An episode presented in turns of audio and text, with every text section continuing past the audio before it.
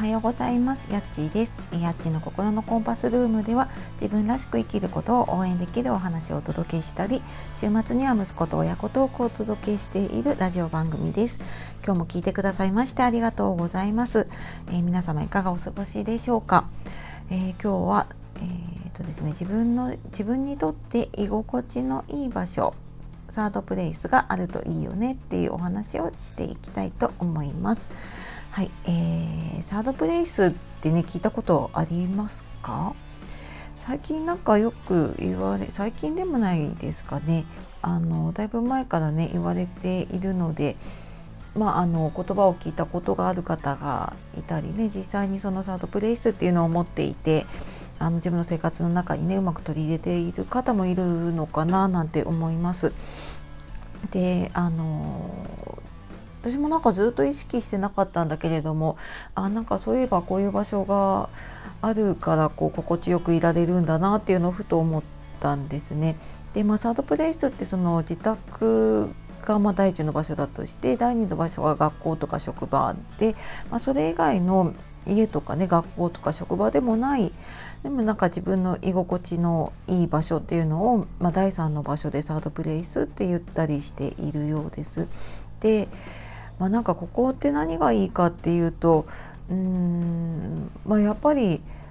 家でもなく職場でも職場とかね学校でもないので全くなんか違う今までとは違う新たな出会いがあったりとかねあと、まあ、やっぱり今まで決められた場所にしかいなかった場合、まあ、第3の場所に行くことで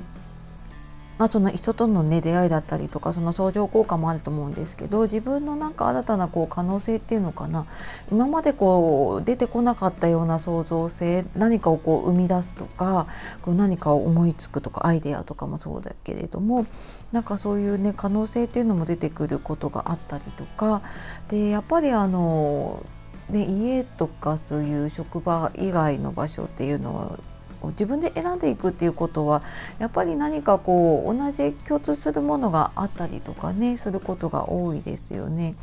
そのなんか同じ、まあ、例えばこう同じことをこう目標にしているとか、まあ、同じ価値観だったりとか、まあ、同じ環境というかね置かれている立場が似ていたりとかまあ、そういうのでなんか価値観に似ている人と集まるっていうことってやっぱりなんかこう精神的な癒しというかねすごいこう気持ちが安定するっていうことにつながるのかなっていうふうにもね感じます。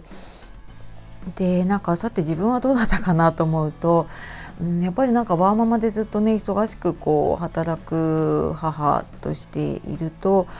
なんか自分がほっとできる場所、まあ、もちろんね自宅とかあの会社というかね仕事の場とかもそうなんだけれどもまあなんかやっぱりそこだとすごい慌ただしくってでなんかその大変なことを分かってもらえるようななんかそういう場っていうのを結構求めていたかなっていうふうに思いますね。なんか同じようなその保育園のママさんの友達とかは結構長く続いていたりとかうーんそうだなで、まあ、職場の中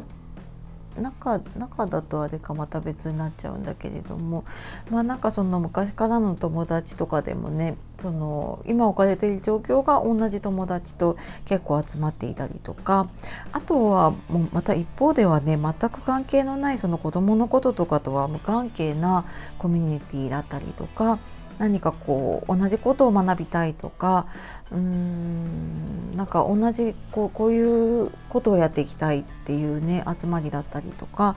なんかそういう全然置かれているものとは違う場所っていうのもね結構選んでたかなってそうすることでなんかこう気分転換になったりとかもねしてたのかなっていうふうに思います。でなんかやっぱりねあの日々忙しかったりするともう自分ばっかり大変でとかもう時間がなくて嫌だって思うことね結構あると思うんだけれどもうんなんかその、まあ、愚痴をねこう言い合うっていう場も必要だとも思うしうんもしくはなんかその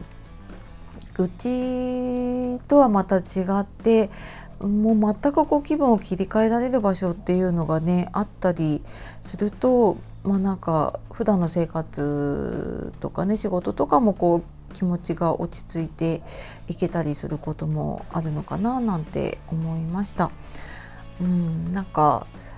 ね、やっぱりコロナで一旦こう外出自粛とかになったりとかするとねあのいろんなこうなんだろうな人間関係だったりとかねあの見直した方もね多いと思うんですけれども